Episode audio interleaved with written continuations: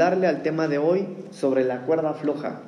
Y ahorita va a entender por qué voy a hablar de eso, hermano. No creo usted que no tenía otro tema para ponerle. Pero ahorita va a entender por qué le titulé así a, a mi enseñanza. Sobre la cuerda floja. Vamos, por favor, al libro de Salmos, capítulo 73, versículo 2. Libro de Salmos, capítulo 73, versículo 2. Gracias a Dios porque podemos verles aquí, hermanos. Seguramente por nuestra mente humana pasó, ¿verdad? No voy a ir al culto porque está lloviendo, pero qué bueno que están aquí, hermanos. Qué bueno que están aquí. Dice la palabra del Señor, póngase de pie, por favor. Salmos capítulo 73, versículo 2. En cuanto a mí, casi se deslizaron mis pies, por poco resbalaron mis pasos. Lo leo una vez más. En cuanto a mí, casi se deslizaron mis pies, por poco resbalaron mis pasos. Tomen su asiento, por favor. Hermanos, se me pasó, pero eh, nuestros niños pueden salir en la parte de atrás eh, para que suban allá arriba y va a ver a si los va a entender. Ahora déjeme leerle este versículo en la versión Biblia de las Américas. Mire cómo dice en la Biblia de las Américas este versículo. Pero en cuanto a mí, casi pierdo el equilibrio. Mis pies resbalaron y estuve a punto de caer. Lo leo una vez más en la Biblia de las Américas. Perdón, es la nueva traducción viviente. Pero en cuanto a mí, casi perdí el equilibrio mis pies resbalaron y estuve a punto de caer. Ahora, ¿por qué le puse sobre la cuerda floja? Porque cuando nosotros, hermanos, nos cuesta creer, según lo que estuvimos hablando, recibiendo a través del Señor el día domingo, cuando nosotros, hermano, nos cuesta creer y no creemos por no entender el cómo Dios puede hacer las cosas. Es como si estuviéramos en una cuerda floja, porque eso es la fe, hermanos. La fe no es algo básico, la fe no es algo sencillo. ¿Saben qué es la fe? La fe es como si el Señor nos llevara a la cima de una montaña y cuando tú llegas a la cima de la montaña hay un precipicio adelante y el Señor te pregunta, ¿tienes fe? Sí, Señor, tengo fe. Ok, da otro paso pero ya no hay nada. Miren, les voy a contar una historia que yo les conté a los jóvenes, no los de esta iglesia, de otra iglesia, pero esa historia, a ver si me acuerdo, ya la contaba cuando era pastor de jóvenes hace unos años. Eh, yo les contaba una historia que, que había un niño, hermanos, que desde niño cuando él crecía en la parte de atrás de su casa, había una montaña muy alta y que desde pequeño, ahí en su pueblo, en, el lugar donde él vivía, había muchos, muchos adultos que iban y escalaban la montaña. Y el niño creció viendo cómo los adultos deseaban conquistar la cima de la montaña. Y él crecía y decía, un día yo voy a subir la cima de esa montaña. Un día yo también, cuando yo crezca, yo voy a subir a la cima de la montaña, voy a poder hacer lo que los adultos hacen. Este niño era cristiano, entonces, cuando este niño subió, cuando el niño creció, se compró su equipo, se compró sus cuerdas, se compró su casco, todo lo necesario. Pero él subió, solo subió, se propuso subir, así que ahí va. Empezó a subir desde la mañana, llegó el mediodía, llegó la tarde. Y cuando llegó la noche, el niño aventaba sus cuerdas, se amarraba. Miren, no sé si usted ha visto en los documentales, pero los que escalan montañas traen botas con picos, traen unos picos en las manos y ellos se van amarrando, hermano. Cada vez que pueden se amarran por si llegan a caer, no caen al vacío, sino que caen atados de, una cuerda. Bueno, la, esta historia, hermanos, es que este niño, ya siendo adulto, estaba haciendo eso. Y, y repito, él era cristiano. Pero como llegó la oscuridad, de repente se viene para abajo y queda en el aire flotando. Pasaron las horas, amaneció, llegó el día, pero como ya estaba en lo alto, no veía nada por la Entonces, lo, escuche, iba solo. Lo único que tenía, o al único que tenía, la única opción que él tenía, era hablar con Dios. y decirle a Dios, si tú no me ayudas, me voy a morir aquí colgado. Ahora, nosotros a veces somos así, hermanos. Cuando nosotros ya no tenemos otra opción, cuando ya no tenemos a quién recurrir, nosotros estamos como este muchacho en las alturas, colgado de una cuerda. Volteas a un lado, no hay nadie, al otro, arriba, no hay nadie. Y cuando ya no hay nadie, buscamos al Señor. Entonces, hermano, esta historia que yo les contaba es que las horas pasaron, él empezó a tener hambre, se dio cuenta que, que no había sido una buena idea ir solo, así que bueno, empezó a decirle, Dios, ayúdame. Yo he creído en ti, yo, yo he sabido que tú tienes poder, así que por favor ayúdame, porque si tú no me ayudas, no sé qué va a pasar conmigo. Y en medio de tanto clamor, hermano, el Señor le respondió. ¿Por qué me responde? ¿A cuántos no les ha respondido en medio de la angustia, hermano? Sí, porque Dios responde. Pero miren cómo fue que el Señor le respondió a este. Imagínense la escena. Está colgando de una cuerda, hermanos. No hay nada. Él no puede ver rocas abajo, no hay nadie a su alrededor, ya gritó mucho, ya pasó mucho tiempo y no hay nadie quien le pueda ayudar, solamente Dios. Y el Señor le dice, ¿necesitas ayuda? Sí, Señor, necesito tu ayuda. ¿Crees en mí? Claro que creo en ti. Si no, no hubiera clamado. Y el Señor le dice, muy bien, entonces, corta la cuerda. Señor, pero ¿cómo quieres que corte la? Bueno, ¿tú crees en mí? Claro que creo en ti. Señor, no hay quien más pueda ayudarme, aunque yo quiero ayudarte, corta la cuerda. Y así es como Dios, hermano, trata con nosotros a veces.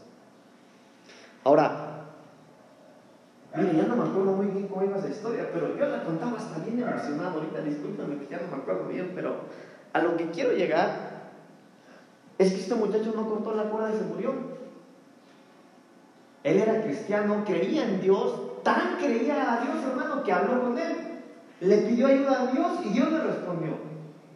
Pero ¿por qué no cortó la cuerda? Por miedo. Oiga, él llevó muchas horas subiendo acá, el corazón usted que estaba altísimo.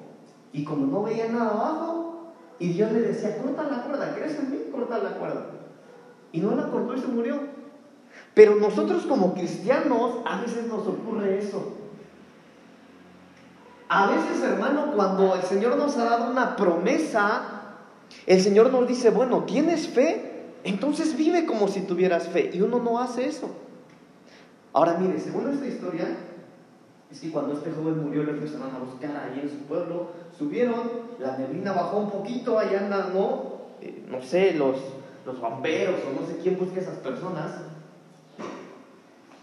Y cuando la neblina bajó, el muchacho estaba colgando y a un metro y medio estaba la superficie. Pero la neblina no lo dejaba ver. Qué bonita historia, ¿verdad? Pero eso no es ciencia ficción, hermano. Eso es una realidad. Porque al Dios que nosotros creemos, hermanos, prometió estar con nosotros todos los días hasta el fin del mundo. Pero a veces cuando nosotros vemos con nuestra mente, o pensamos con nuestra mente humana, o vemos con nuestros ojos humanos, al no ver, hermanos, la respuesta de Dios, nos cuesta creer. Incluso, hermano, no es que nos cueste creer, sino que no vemos ninguna probabilidad para que Dios nos ayude. Y es ahí cuando nos encontramos sobre la cuerda floja. Pero mira el versículo. Pero en cuanto a mí, casi perdí el equilibrio. Mis pies resbalaron y, estaba, y estuve a punto de caer. Entonces, un cristiano que no cree, un cristiano que no tiene fe, es un cristiano que está sobre la cuerda floja. Un cristiano, hermano, que, que ora, que ayuna, que, que canta, que se congrega, pero que no tiene fe, es uno que se puede morir colgado, como el ejemplo que le, que le puse hace un momento. Ahora, ¿qué es el equilibrio, hermanos? El equilibrio, miren lo que dice Google del equilibrio. El equilibrio es un estado de estabilidad. El equilibrio es un estado de balanceo. Entonces, ¿cómo puedo saber, pastor, cómo puedo saber si yo en mi vida ya perdí el equilibrio? ¿O estoy perdiendo el equilibrio, hermano? Mire, si sabemos todos entendemos qué es el equilibrio, ¿verdad? Imagínese usted aquí una cuerda floja. El equilibrio es que usted tenga la capacidad de no caerse de esa cuerda. Eso es equilibrarse.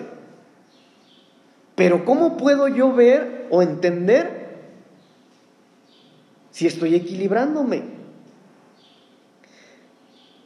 Por ejemplo, si usted se sube una cuerda floja, lo primero que va a sentir usted es sensación de movimiento, porque la cuerda se va a mover, se va a tambalear. Entonces, cuando usted tiene una sensación de movimiento, a veces tiende a marearse. Cuando nosotros, hermano, en nuestra vida espiritual no tenemos los pies firmes, hermano, y sentimos que estamos tambaleando, déjeme ser un poquito más claro. Cuando usted ya no sabe ni en qué cree, usted está a punto de perder el equilibrio. Cuando usted tambalea en sus convicciones, hermanos, usted está a punto de perder el equilibrio. ¿Cuántos quieren ir con el Señor, hermanos? ¿Cuántos quieren encontrarse con el Señor? ¿Sí? ¿Y por qué se van a vacunar por el COVID?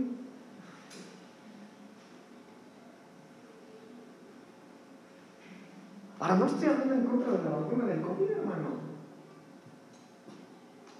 Pero no se quiere encontrar con el Señor pronto. ¿Sí o no, hermanos? Ah, seamos coherentes, pues. Ahora, no está mal, hermano, vacúnese. Vacúnese, hombre. Yo no tengo problema alguno con que se vacunen. Pero yo no lo voy a hacer, por ejemplo. Y no porque vea algo malo en la vacuna, que el sello de la bestia. No, no, no, no. Pero yo sí me quiero morir pronto, hermanos. Yo sí. ¿Saben por qué? Porque yo me de encontrarme con mi Señor pronto. Mire, hermano, yo cuando he ido a orar por los enfermos de COVID, entro a donde los tienen y adentro del cuarto, porque todos ellos los tienen aislados, llego y como me estuvo el cubrebocas me lo quito. Estuve orando por uno de ellos y mientras oraba el Señor me hizo Vive Dios lo que le estoy contando. Entré a orar por él, estaba aislado y el Señor puso en mi corazón besarlo, besarle la frente. Y yo lo hago, con toda libertad. Hermano, y no porque yo ya no quiera estar aquí, hermano. yo quiero estar con usted, hermano con mi papá, con mi mamá, con mis hermanos, con mi esposa. ¿Cómo no voy a querer estar con ustedes? Claro. Pero cuando nuestras convicciones empiezan a tambalear, estamos desequilibrándonos. Ahora use su cubrebocas, hermano, y vacúnese, por favor. Yo solo estoy contando lo que yo tengo en mi corazón. Pero nosotros debemos de cerciorarnos que somos personas estables. Estables, hermano. Nosotros no podemos ser gente inestable. El libro de Santiago capítulo 1 versículo 8 dice, el hombre de doble ánimo es inconstante en todos sus caminos. Entonces nosotros, hermano, debemos ser gente equilibrada. Mire, en la iglesia de repente hay gente que llega, pastor, cuente conmigo. ¿Qué hacemos, pastor? ¿A qué? ¿Qué hago? Usted dígame, rana yo salto, pastor. ¿Pero qué cree? En 15 días sin hermano, ni al culto aparece. Miren, hermanos, como pastor, digo, porque soy pastor nuevo. Usted no tiene la idea de cuánta gente se acerca y dice, pastor, cuente conmigo. Cuente conmigo, pastor. Ok, le llamo hermano, fíjate que voy a hacer tal cosa. No, puedo. Y yo sé que puede. A veces le delegamos una responsabilidad, hermano, y no la hace. Pero ¿qué cree? Dice, cuente conmigo. Gente inestable.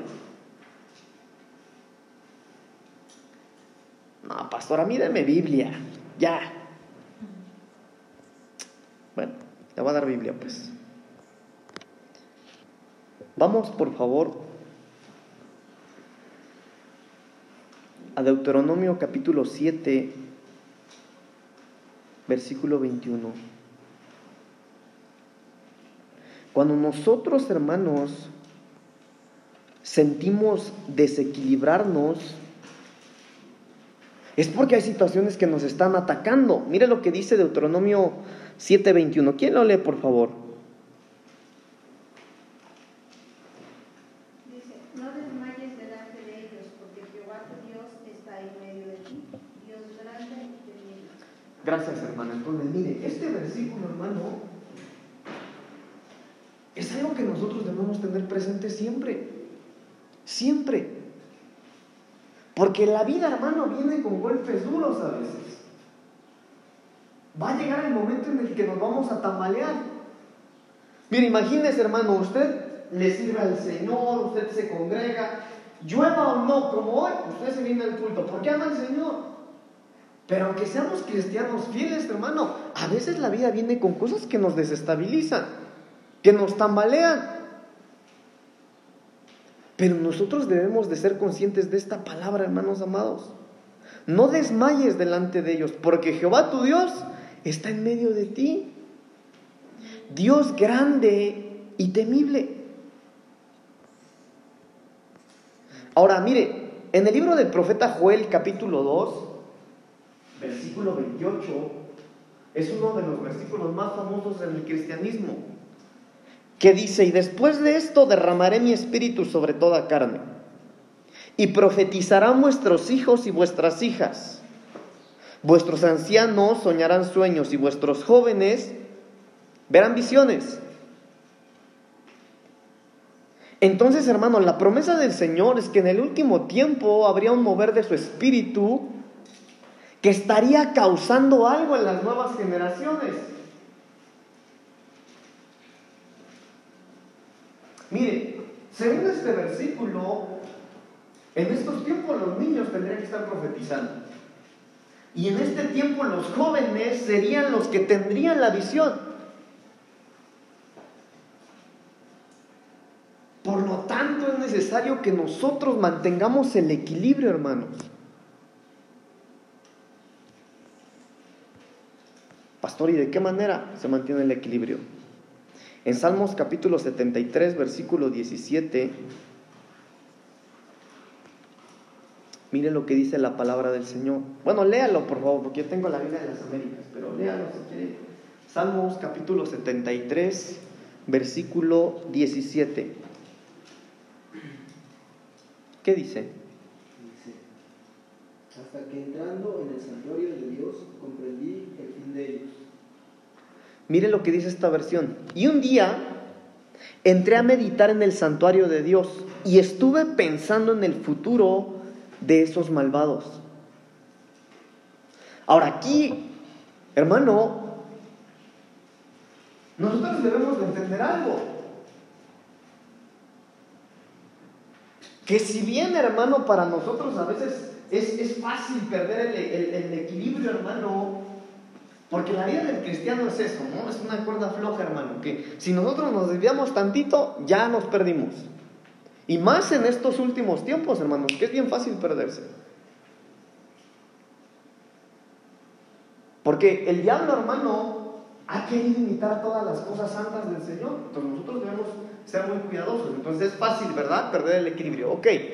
Pero mire lo que dice acá. Y un día entré a meditar en el santuario de Dios. Y ahí en la meditación, en el santuario, en la presencia del Señor, uno conoce el fin de las cosas, hermano, que podrían desestabilizarnos.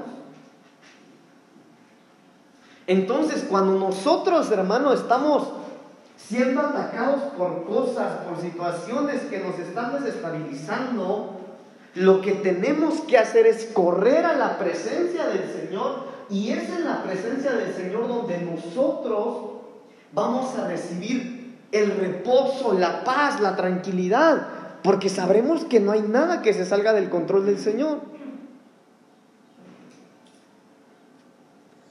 Pero hay más que tenemos que hacer. Nosotros como cristianos, hermanos, no debemos caer en una rutina, pero si hay cosas que la palabra del Señor nos dejó estipuladas para que nosotros no perdamos el equilibrio. Número uno, meditar en su palabra.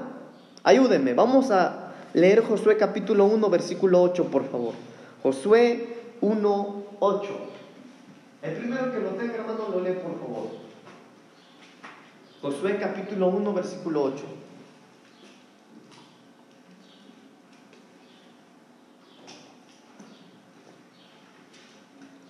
¿Qué dice Uri? Nunca se apartará de tu boca este libro de la ley, sino que de día y de noche meditarás en él, para que guardes y hagas conforme todo lo que en él está escrito, porque entonces harás prosperar tu camino y todo te saldrá bien. Gracias. Nunca se apartará de tu boca este libro de la ley. Tenemos que meditar en la palabra. Ahora escuche, dice día y noche. Pero me llama la atención que al final del versículo dice, porque hasta entonces, hasta que tú estés metido en la palabra, harás prosperar tu camino y todo te saldrá bien. ¿Sí dice eso su Biblia o no? Entonces, para no perder el equilibrio, hermano, nosotros debemos ser gente que medite en la palabra. Mire, leamos este versículo de una manera negativa o contraria. Si tú no meditas en la palabra de Dios, no te va a ir bien y no vas a poder hacer bien tus caminos, como dice el último del versículo, porque hasta entonces harás prosperar tus caminos y todo te saldrá bien. Mire, mire. Entonces, si no meditas en la palabra, todo te saldrá mal y no vas a, ser próspero en nada. Entonces hay que estudiar la palabra, hermanos. Hay que meditar en la palabra. Nuestro pastor lo dice acá, hermano. Hay gente que nada más abre la Biblia cada vez que viene al culto. Y así no puede ser. Así no. No, hermano León, miren, miren hermano, yo les cuento esto como testimonio, se los he contado una y otra vez. Yo, hermano, pensé que la Biblia era aburrida. De verdad. Pero cuando yo empecé a leer la Biblia, hermano, me piqué. Me piqué. Porque, hermano, la Biblia está buenísima. Ahora, y le hablo de, de leerlo como un libro, hermano. Ahora imagínese cuando hay revelación del Espíritu Santo en la palabra. ¡Qué maravilloso! Entonces, pero nos es necesario meditar en la palabra. El libro de Salmos, capítulo 1, versículo 2. Ayúdenme. Salmos 1, 2. ¿Qué dice? Sino que en la ley de Jehová está su delicia y en su ley medita de día y de noche.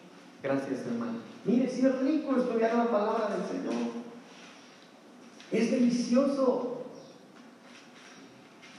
Un hombre de la Biblia hasta se la comió, literal. Hermano, necesitamos meditar de la palabra del Señor. No sé si usted ha tenido experiencias, hermano, pero a veces cuando uno, cuando uno está estudiando la palabra de Dios, el Señor nos habla a través de ella. Veces, hermano, uno se siente mal, uno está pasando cierta situación, pero uno va a la Biblia y parece, hermano, que el Señor te dice, lee eso, lee eso. Y el Señor nos habla. Filipenses capítulo 4, versículo 8. Filipenses 4, 8. ¿Qué dice, hermanos? Por lo demás, hermanos, todo lo que es verdadero, todo lo honesto, todo lo justo, todo lo puro, todo lo amable, todo lo que es de buen nombre, si hay virtud alguna, si algo digno de alabanza, es en esto pensar. En esto pensar. Ahí está la renovación de la mente, está la renovación del pensamiento. Hermano, ¿cómo no vamos a pensar en escudriñar la palabra del Señor si ahí encontramos nuestra paz, nuestro refugio? Mire, por ejemplo, a los nuevos cristianos, cuando a mí me ha tocado aconsejar a alguien o, a alguien nuevo, hermano, ¿saben qué es lo que yo les pongo a leer? Lee los evangelios. ¿Sabe por qué, hermano? Porque los evangelios van a conocer al Jesús del que predicamos. En los evangelios ellos conocen, hermano, al Jesús que adoramos, al que le cantamos, nuestro Salvador. Hermano, y leer los evangelios es riquísimo. ¿Se acuerdan que nosotros en la pandemia estuvimos estudiando el libro de Hechos? Es rico, hermanos. Pero también para mantener el equilibrio, nosotros necesitamos confianza en el Señor. Confiar en Dios. Es todo lo que estuvimos hablando el domingo. Libro del profeta Isaías, capítulo 40, versículos 29 al 31. ¿Qué dice, hermanos, por favor? Isaías 40, 29 al 31. Él da esfuerzo al cansado y multiplica las fuerzas al que no tiene ninguna. Los muchachos se fatigan y se cansan, los jóvenes flaquean y caen, pero los que esperan a Jehová tendrán nuevas fuerzas, levantarán alas como las águilas, correrán y no se cansarán, caminarán y no se fatigarán. Mire, hermano, ¿cómo no vamos a confiar en el Señor? Confiemos en el Señor, hermano.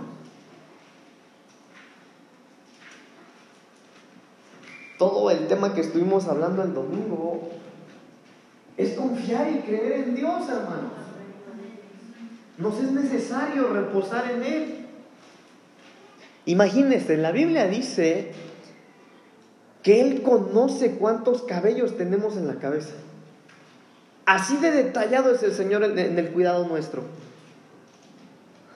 A mí se me cae a cada rato pero seguro estoy que Él sabe cuánto se me cae, porque la Biblia lo dice. Entonces, hermano, confiemos en, el, en que el Señor sabe qué es lo que nos ocurre a usted y a mí. Él está en las situaciones que a veces nos incomodan, que nos duelen. Hermanos, Él está ahí. A veces, hermano, con lo que ocurre en nuestra vida, con las situaciones que pasan, una vez le dice, Señor, pero parece que no me escucha, Señor. No veo como que la respuesta a lo que yo estoy orando, pero hermano, depositamos nuestra confianza en Él. Los muchachos flaquean y caen, pero los que confían en el Señor, Él hermano nos va a fortalecer. Mire, yo le platicaba una vez a los muchachos en la velada, una velada de jóvenes que tuvimos ya hace unos meses. Y yo les decía a los jóvenes que en la Biblia, hermano, se habla de tres tipos de edad. Por ejemplo, nosotros, yo tengo 33 años, ¿verdad? Pero esa es la edad que nosotros conocemos. Pero también la Biblia habla de la edad psicológica, porque aunque yo tenga 33 años, puedo tener una mente de un niño de 5 o de uno de 60. Y también la Biblia habla de una edad espiritual. Entonces nosotros debemos de entender algo, hermano. Hermanos, que nosotros debemos de estar creciendo en nuestra estatura espiritual. Mire, yo glorifico al Señor, hermanos, porque generalmente nosotros los que estamos acá somos los que asistimos los martes. ¿Se dado cuenta? Pero yo glorifico al Señor que aunque llueva, hermano, aquí estamos. Porque eso habla de una madurez. ¿Sí o no? A ver, ¿cuántos son maduros? Amén, hermano. No de verdad, hermano, no lo digo como sarcasmo. Usted es maduro, porque si no, ah, vaya a llover, no vaya a la iglesia. Pero usted sabe que viene a la iglesia, hermano, porque ¿qué es la lluvia, hermano, para los los, de la iglesia de hechos, hermano. Imagínese usted al apóstol Pablo viéndonos, ah, este por la lluvia no quiere ir al templo. No, hermano, así no. Pero bendito Dios que nosotros, aquí estamos. Aquí estamos. Entonces confiemos en el Señor, reposemos en el Señor. Salmos capítulo 73, versículo 26. Salmos 73, 26. ¿Qué dice, hermanos? Ayúdenme, hombre. Mi carne y mi corazón desfallecen, mas la roca de mi corazón y mi porción es Dios para siempre. Wow. Mi carne y mi corazón desfallecen. Ay, hermano, mire qué lindo tener al Señor a nuestro lado. Yo no sé si usted le ha pasado, hermano, porque yo le decía, ¿verdad? Domingo venimos todos guapos aquí, hermano, bañaditos. Pero martes a veces, yo les dije la vez pasada, algunos como indigentes. Pero no, yo sé que no. Pero hermano, no sé si le ha pasado a veces entre semana, ¿verdad? Bien cansados del trabajo, hermanos. Híjole, con ganas de ir a la iglesia. Yo no sé si a usted le pasa, hermanos, solo a mí. Pero ah, es lo que dice este versículo, mi carne y mi corazón desfallecen a veces. A veces, hermano, Dios sabe, hermano, Dios sabe que usted le ha venido a cantar aquí, acabando de tener con su esposo, con sus hijos, con sus padres, con el problemota ese que tiene en la casa, sí, su carne y su corazón desfallecen, pero algo se gesta todos los días dentro de nosotros que nos hace entender que no, no, no, no, no, ese tiempo es para que yo se lo dedique a mi Señor. Qué lindo, hermano, que podamos confiar en el Señor de esa manera. Pero otra manera, o, o la manera más importante, déjeme decirlo así, hermanos, para mantener el equilibrio es estar enamorados del Señor. Es estar enamorados de Dios. Mire lo que dice Salmos, Salmos 18, versículos 1 y 2. Salmos 18, 1 y 2.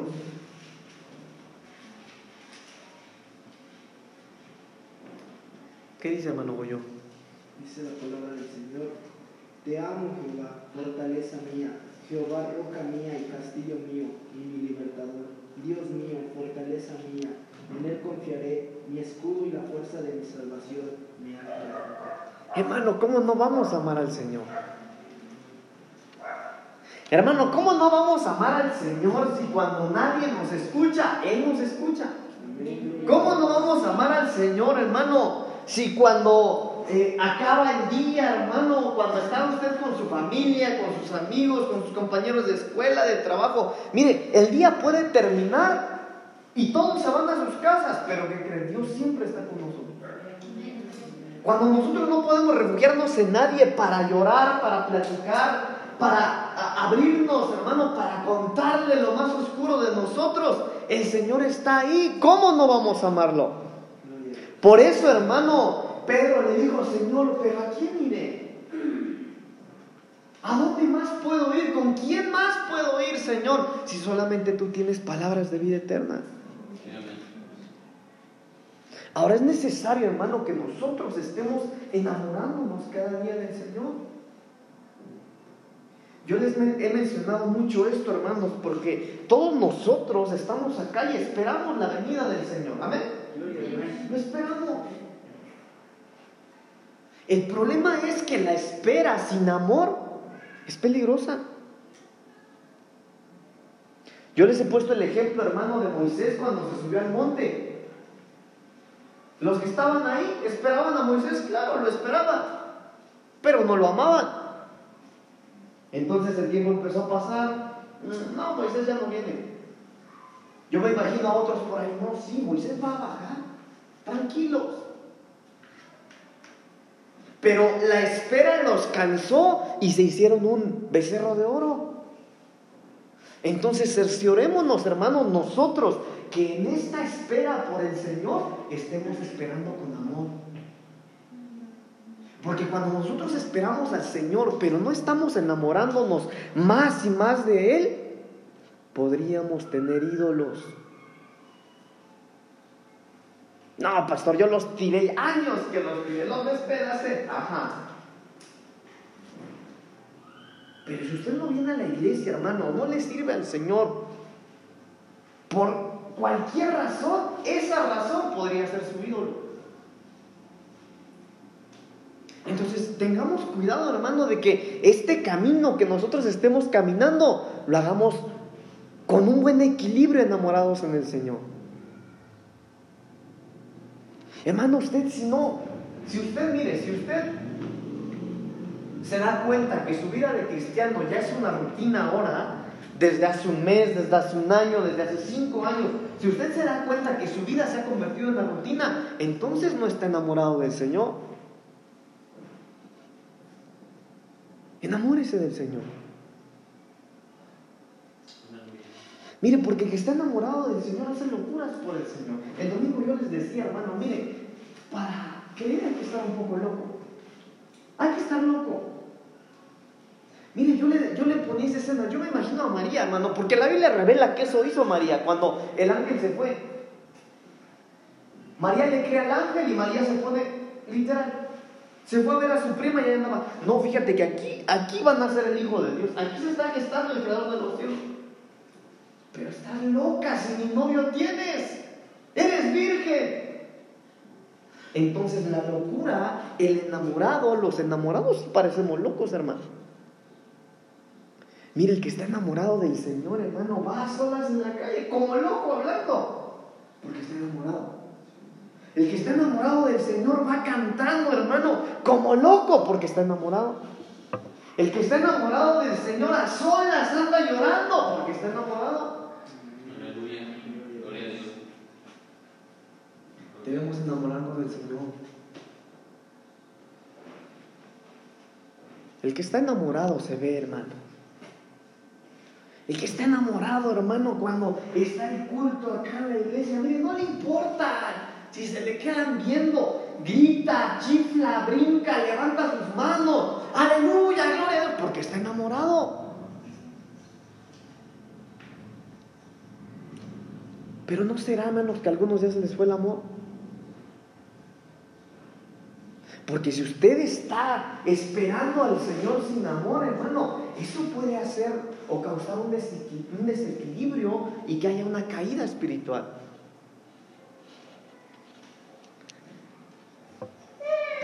Daniel capítulo 10. Vamos a leer Daniel capítulo 10 del 14 al 19.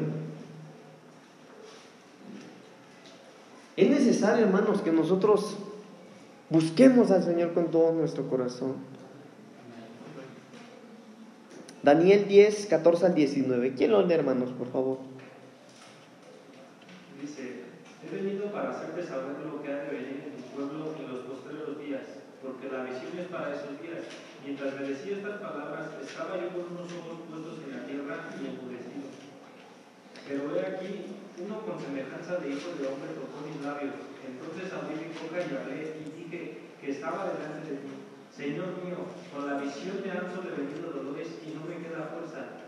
¿Cómo pues podrá el siervo de mi Señor hablar con mi Señor? Porque al instante me faltó la fuerza y no me quedó aliento. Y aquel que tenía semejanza de hombre me tocó otra vez y me fortaleció. Y me dijo, muy amado, no temas, la paz sea contigo, esfuérzate y aliéntate. Y mientras él me hablaba, recobré las fuerzas y dije, hable mi, hable mi Señor porque me has fortalecido. Entonces, mire hermano lo que hay en este versículo. Yo no sé si usted lo vea, yo lo veo bastante claro. Pero la intimidad con Dios es la que nos va a fortalecer. Hermano, vea lo que estaba ocurriendo aquí con este hombre. En la presencia y la intimidad con el Señor no solamente le alertaron de lo que estaba ocurriendo, sino que el Señor lo fortaleció. Hermano, si nosotros estamos buscando al Señor, pero ya desanimados, ya nuestra vida es una rutina. Si algo necesitamos es pasar tiempos de intimidad con el Señor, intimar con el Señor. Por eso, hermano, mire, a veces nosotros en nuestro caminar cristiano podríamos caer en el error, hermano, de que nos encanten las cosas de Dios, pero que no nos encante Dios. Por ejemplo, hay gente a la que le encanta la alabanza y disfruta la alabanza, pero aunque disfruta la alabanza, no ora.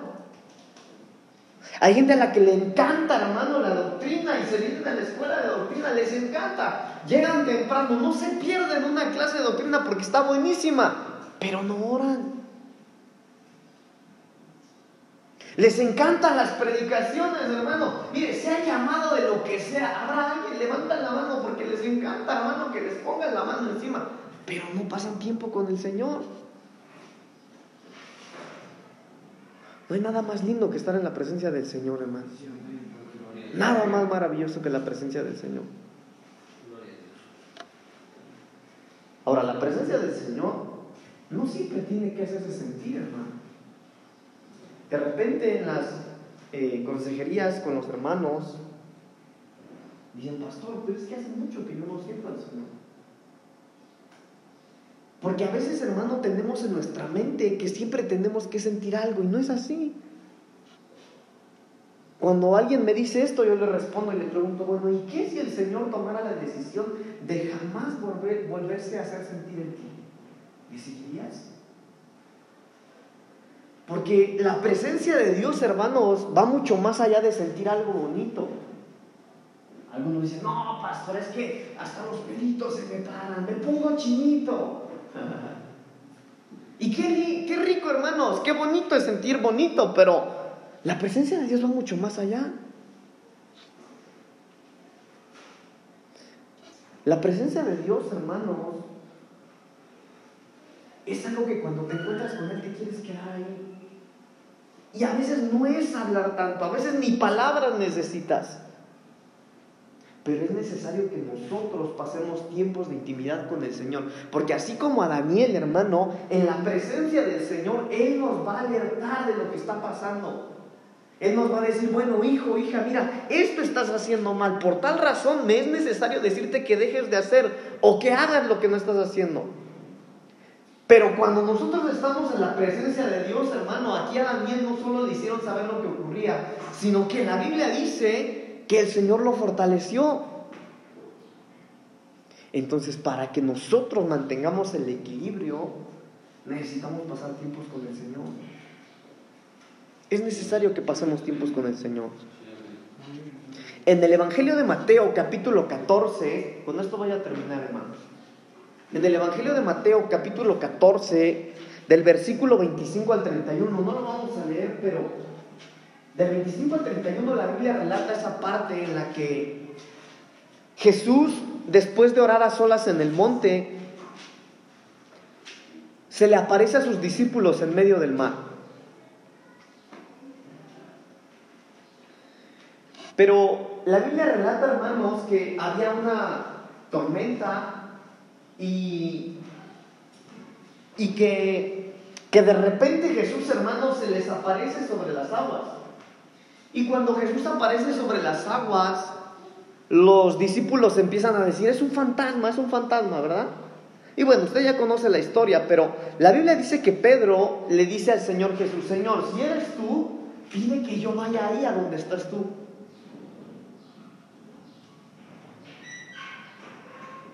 Entonces yo me imagino, hermano, déjame imaginarme esto. Que cuando Pedro, porque Pedro era ganador, hermano, en la Biblia vemos cómo Pedro era lengua larga, Pedro se metió en muchos problemas. Uno de esos fue esta. Yo me imagino, hermanos, que cuando Pedro le dice, a ver Jesús, si eres tú, pide que yo vaya allá. Y el Señor Jesús le dice, bueno, ven. Y Pedro le dice, ay, yo mi bocota. Porque tenía que caminar sobre las aguas. Entonces,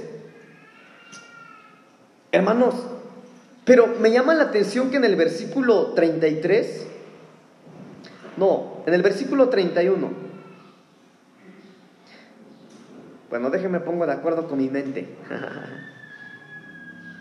Mire, el 29, y él dijo, ven, y descendiendo Pedro de la barca, andaba sobre las aguas para ir a Jesús. Pero al ver el fuerte viento, tuvo miedo y comenzando a hundirse dio, dio voces diciendo, Señor, sálvame. Al momento Jesús extendió la mano, asió de él y le dijo, hombre de poca fe, ¿por qué dudaste? Entonces, hermanos, nosotros cuando estamos en nuestra vida de cristianos, si no mantenemos el equilibrio, o, mejor dicho, hermano, para mantener el equilibrio es necesario que tengamos la mirada puesta en el Señor. Miren la, versión traducción viviente como lo dice. eh, este versículo dice, de inmediato Pedro bajó de la barca, caminó sobre el agua y fue hacia Jesús, pero cuando sintió la fuerza del viento, tuvo miedo. Ahí mismo empezó a hundirse y gritó, Señor, sálvame.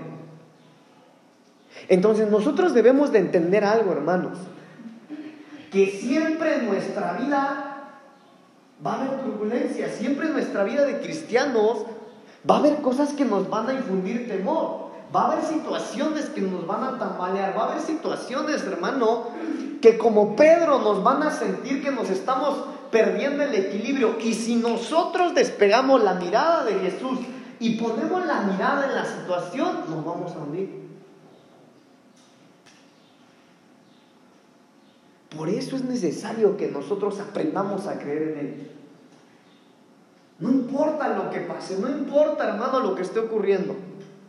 Debemos aprender a creer en el Señor. Es más, déjeme decirle esto porque lo siento en mi corazón. Debemos de volver a creer. Porque no que no sepamos, pero que muchos hermanos al principio creían en Dios y ahora ya dejaron de creer en el Señor. En el primer amor todos le creíamos al Señor. Yo les he puesto este ejemplo, hermano. Cuando ustedes se convirtieron, muchos de ustedes escuchaban a su pastor, a su pastor, perdón, decir algo y todos se creían porque eran nuevos y estaban en el primer amor. El pastor decía, por ejemplo, hermanas, pónganse el velo. Y usted se ponía el velo. ¿Por qué? ¿Quién sabe? El pastor lo decía. Todos se creían en el primer amor. Pero ¿qué creen? Los años pasaron. El amor se fue enfriando. Ya anda ahí desequilibrándose. Y ahora el pastor le dice algo. Ah, ¿y dónde dice? ¿Sí o no, hermanos? Ah, nadie dice que sí. ¿A poco usted se cree todo? ¿Sí? Eso espero, hermanos.